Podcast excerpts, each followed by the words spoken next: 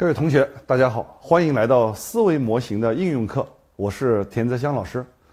应用课，我们想向大家提供的是思维模型的具体应用的方法和步骤，让大家就像按照菜谱炒菜一样，一步一步的去做创新的实践。这和理论课是不一样的。如果你想了解思维模型的底层原理，欢迎大家去听一下我的理论课程。那么今天我们要讲的是差异竞争。取一个题目，叫做“如何用差异竞争寻找生存空间”。从模型概念上来讲，差异竞争思维模型讲的就是与其更好，不如不同。也就是说，我们作为一个初创企业，在面对那些已经有头部企业站位的行业的时候，我们应该找到一些跟在位企业不一样的差异化的优势切入进去，否则我们成功的概率呢就很低。好。请大家跟我互动一个问题：你认为一个初创企业最初适合做什么样的事情？以什么样的方式切入呢？三个选择：第一种是做在位企业看不见的事情；第二种是做在位企业看不上的事情；第三是做在位企业做不了的事情。各位同学，请选择你认为合适的方式。同学们可能会有很多各种选择。这三种都是创业企业常用的切入方式。从揭晓答案的角度来讲，我可以告诉大家，其实第三种切入方式，也就是做在位企业做不了的，是竞争的最高境界。为什么这么说呢？我们来逐一讲解。首先，我们来看一下什么叫做在位企业看不见的，也就是说，我们发现了一个机会，在位的企业没有看到。最经典的案例就是二零一三年的时候，美团发现了本地人在本地的酒店住宿需求。二零一五年跑通了一个小闭环，二零一六年美团就正式切入本地酒店的业务，而当时的行业巨头携程一直没有看到，直到二零一八年，美团的酒店数超过了携程。好，在位企业没有看见，可能是因为他们被盲区遮蔽了。但是这里存在很大的风险，也就是我们创业者的致命诱惑。就是说，是真的他们没有看见吗？巨头是真的没看见吗？万一哪一天他看见了呢？举个例子，不知道大家还记不记得开心农场？二零零八年成立，我记得那个时候我们大晚上定闹钟起来偷菜、挪车位，这个应用当时取得了非常火爆的效果，网页的访问量超过八亿。有七千万的注册用户，但是之后被腾讯看见了，出了一个什么产品呢？叫 QQ 农场。之后，开心农场的流量一度被蚕食。现在的很多年轻的小伙伴，你听过开心农场吗？所以说，如果做在位企业看不见的风险是什么呢？是万一巨头哪一天看见了，调过来头来做，你很有可能就做不下去，被蚕食掉。好，第二个。在位企业看不上的，怎么理解呢？巨头有他的事儿，巨头的确没有办法俯下身来去做这些脏乱差的事儿，同时巨头也会受资本的绑架和限制，他会评估一个项目的能效，也就是投入回报率，如果毛利不高，那就不做。所以这个可能是巨头的鸡肋，但有可能是我们新入者的机会。比如说，美团切分出来了什么呢？生活服务电商。他是在二零一零年就通过团购进入了生活服务电商这个领域。他说，生活服务就是一个非标产品，是一个脏乱差的苦活，毛利很低。二零一零年的巨头淘宝在干嘛呢？他在做自己的第一曲线中的快速增长。阿里在干嘛呢？阿里从二零零八年的大淘宝战略开始，一直到二零一二年，都在从平台型电商升级为电商的。基础设施的过程，也就是快速增长的阶段，所以巨头在忙这些事情。对于生活服务电商脏乱差的活儿，阿里呢看不上。但是我们要反思一下，要反问一下自己：第一，如果他看不上，有没有可能他是做了一些测算的？所以这个事儿真的值得做吗？也许这个事儿的收益非常低，也许它就是一个伪需求。也许这个事儿只要做了，就免不了受更多的影响，增加更多的成本。所以这件事儿真的值得做吗？会不会人家已经验证过了？第二个就是你怎么知道巨头没在做呢？现在很多的大型公司内部都有非常多的小创业团队，在寻找整个价值网里面边边角角的机会。他们的敬业精神，包括对市场敏锐的洞察，乃至调动资源的能力，是绝对超过一般的初创公司的。可能这件事情正在孵化当中。第三。有没有可能人家一开始看不上，然后你刚刚做完，巨头就跑出来把你收割了？这非常有可能。举个例子，熟悉网络文学的同学应该都知道起点中文网，这是二零零二年吴文辉创办的，做得非常好。首次开启了付费阅读这个事儿，几年以后被盛大以两个亿的投资收购了。之后，吴文辉虽然作为盛大文学的副总裁，起点中文网。虽然为盛大文学贡献了绝大部分的收入和利润，但是他没有股份。随着这个网站再往后走，吴文辉也慢慢退出了这个平台。所以说，在位企业看不上的，可能只是这会儿他看不上，等你做起来养大了、做肥了，就可能闯进来收割你。中国有句古话说的就是这个事儿：“匹夫无罪，怀璧其罪。”好，讲完前面两种。最后就是我们要做在位企业做不了的，他想做，但是他真的做不了。可是拜托，他是巨头，所以这显然不是能力的问题，而是他不可以做。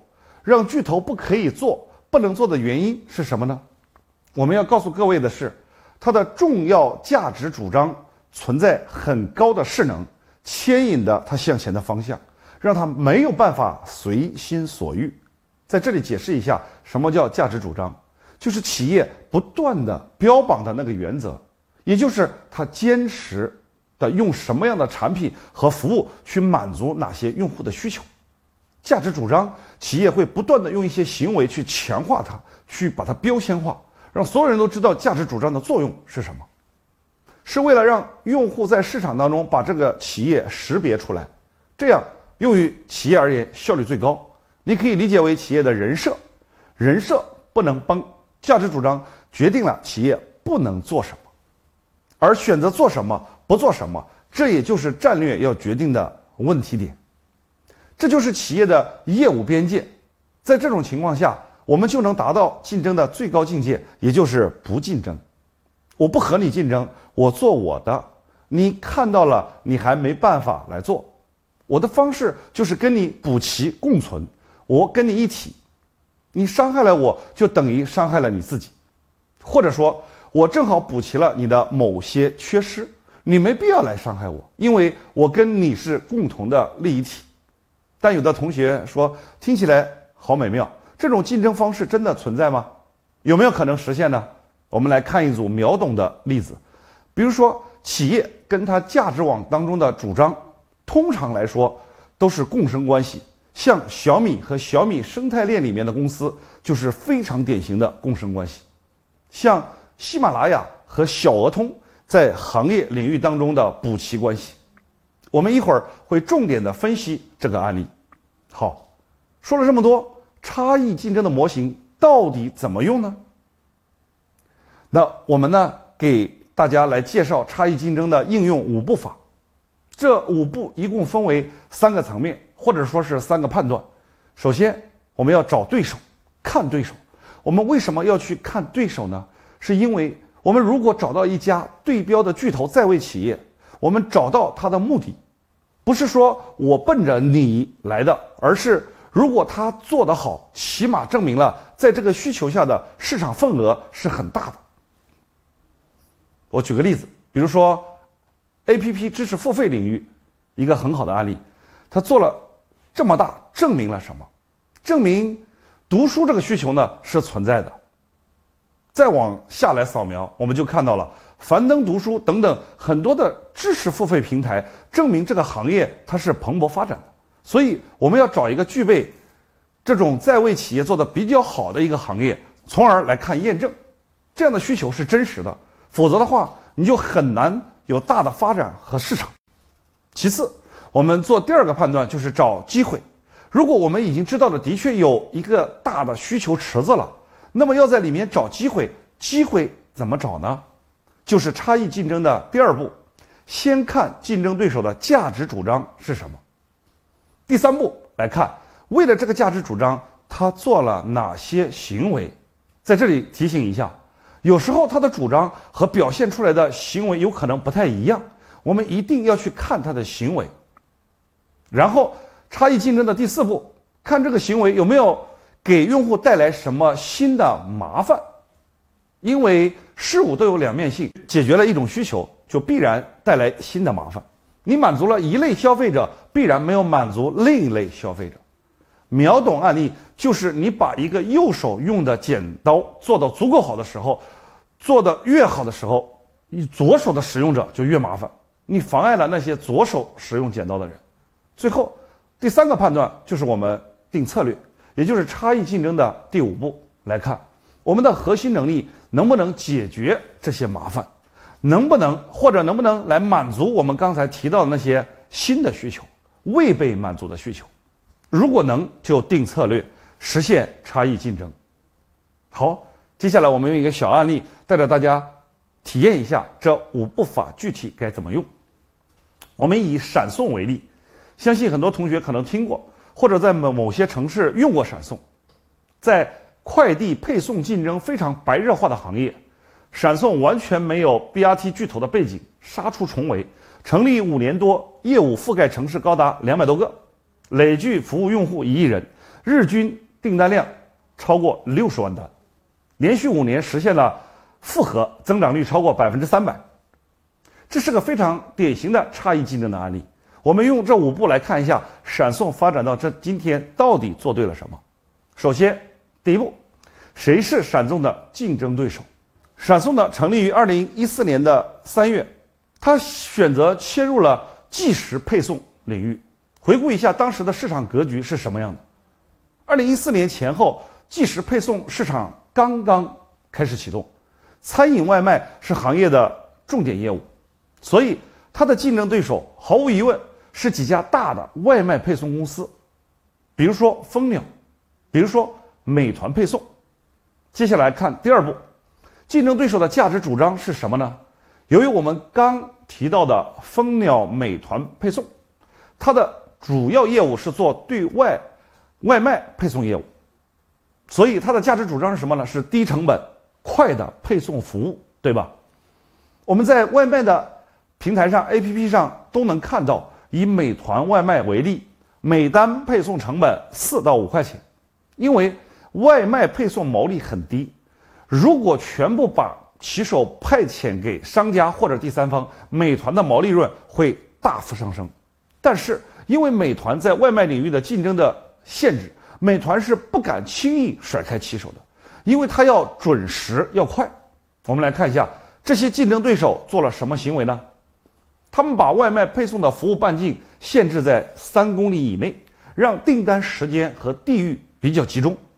而且会什么多单配送，这是各位非常熟悉的场景。一个外卖员送一栋楼，对吧？第四步，这些行为给用户带来了什么样的新的麻烦呢？或者是说没有满足用户什么样的需求呢？在刚才那种外卖配送的情况下，有一类零散的 C 端用户的需求场景被忽略了，就是比较忙、比较难，我们要的比较急，我们比较懒。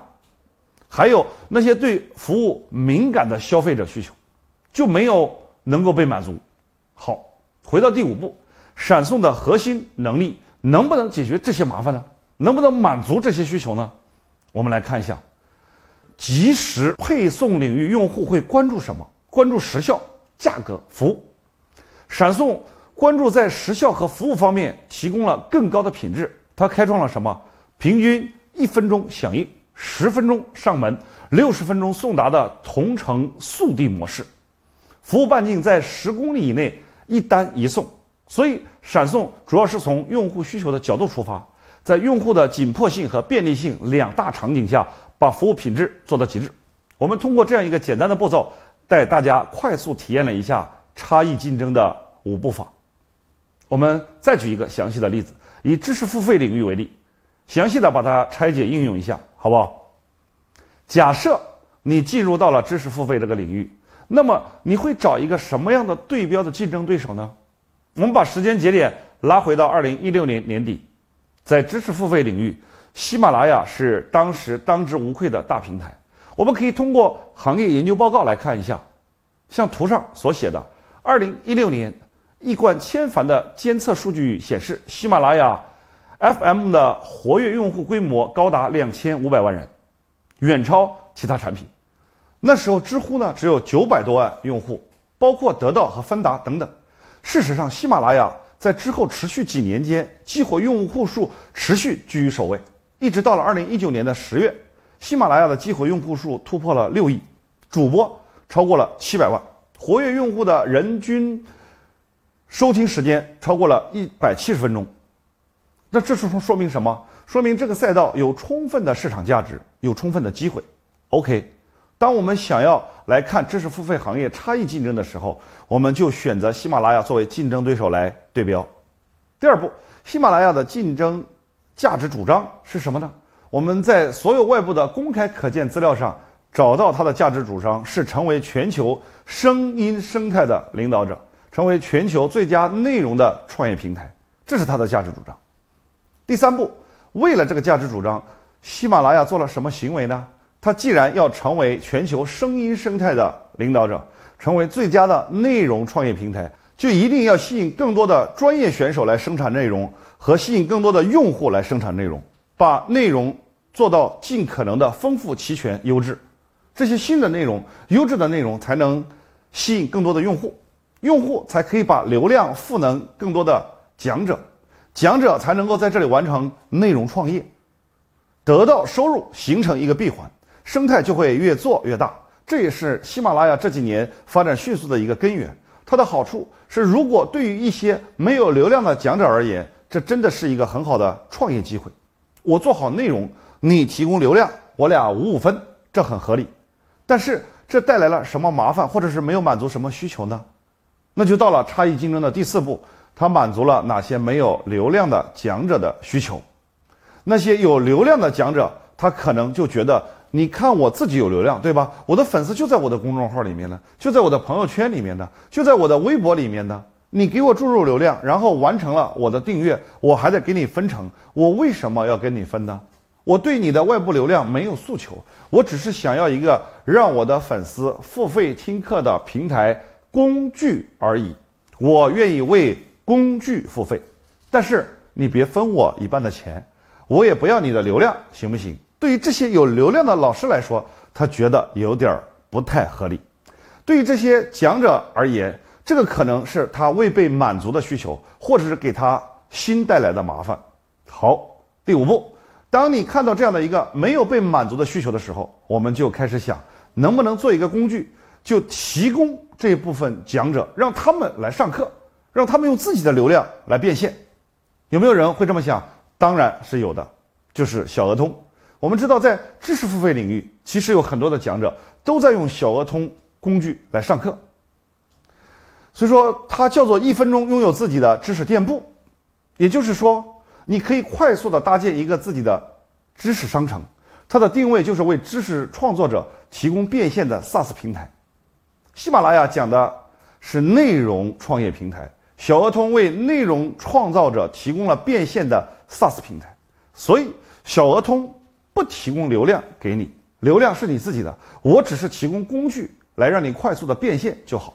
你做内容，我卖工具，图文、音频、视频、直播、活动、社群、问答，什么都可以。功能你自己组合，你付钱就行了。如果你想要定制，没有问题，加钱，我给你有更高级的版本，有定制的版本，非常的合理。所以有很多的讲者，很多老师觉得特别棒。我用的少，我就少付钱；我用的多，我就多付钱。我自己有流量，我就去变现；我没有流量的，我就想办法去拉流量。我们来看一下后续的发展是什么样的情况呢？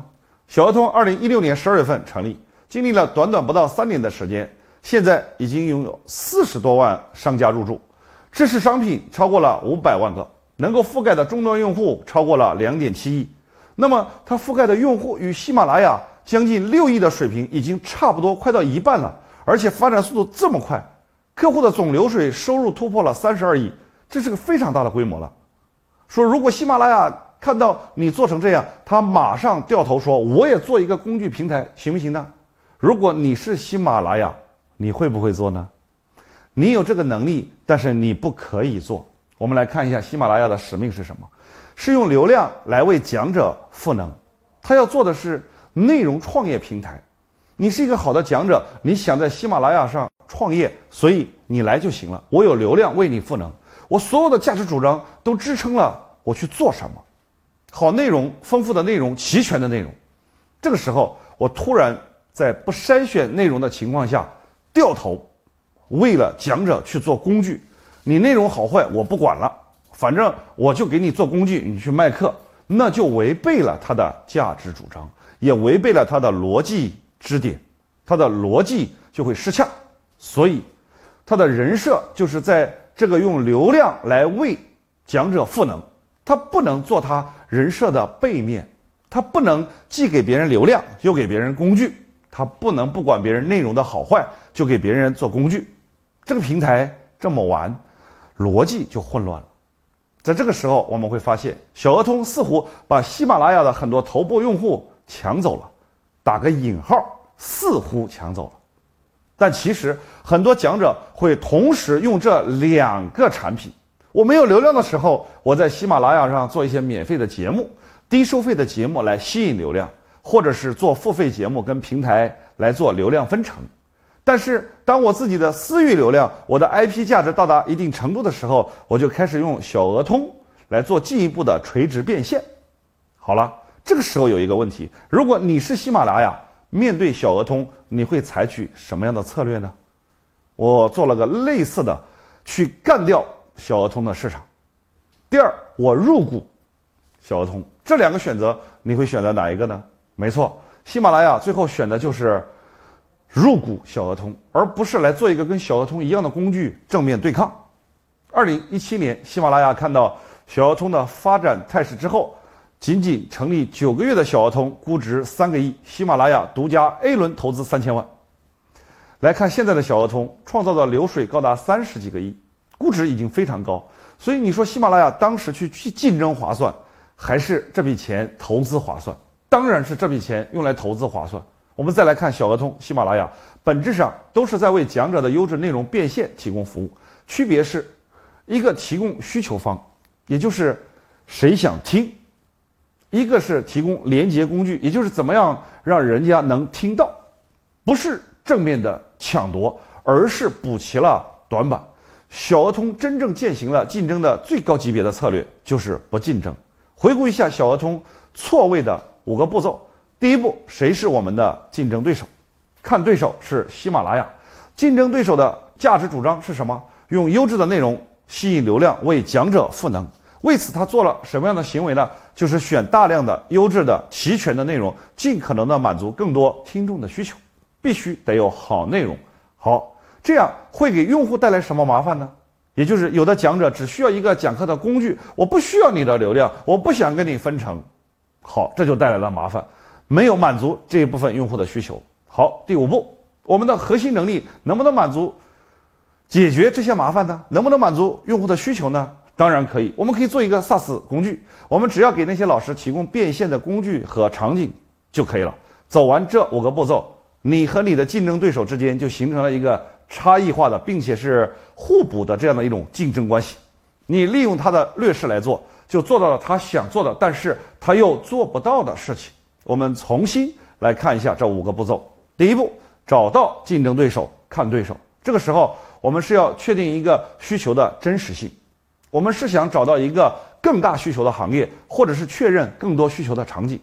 好，接下来看价值主张背后的行为，这些行为阻碍消费者的麻烦带来的需求，其实就是在找机会。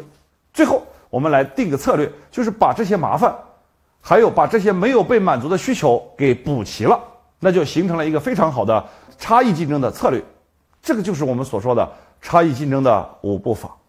好，我们的课程呢，今天到这里也就结束。最后给大家做一个小小的练习，找一个你觉得符合差异竞争的案例，用这五个步骤一步一步的去做一下推演和验证。今天的课，如果你觉得对你有帮助，欢迎你把试听的链接发到你的朋友圈，发给你的朋友和同事，让更多的人跟我们来一起学习。好，那就这样，下次再见。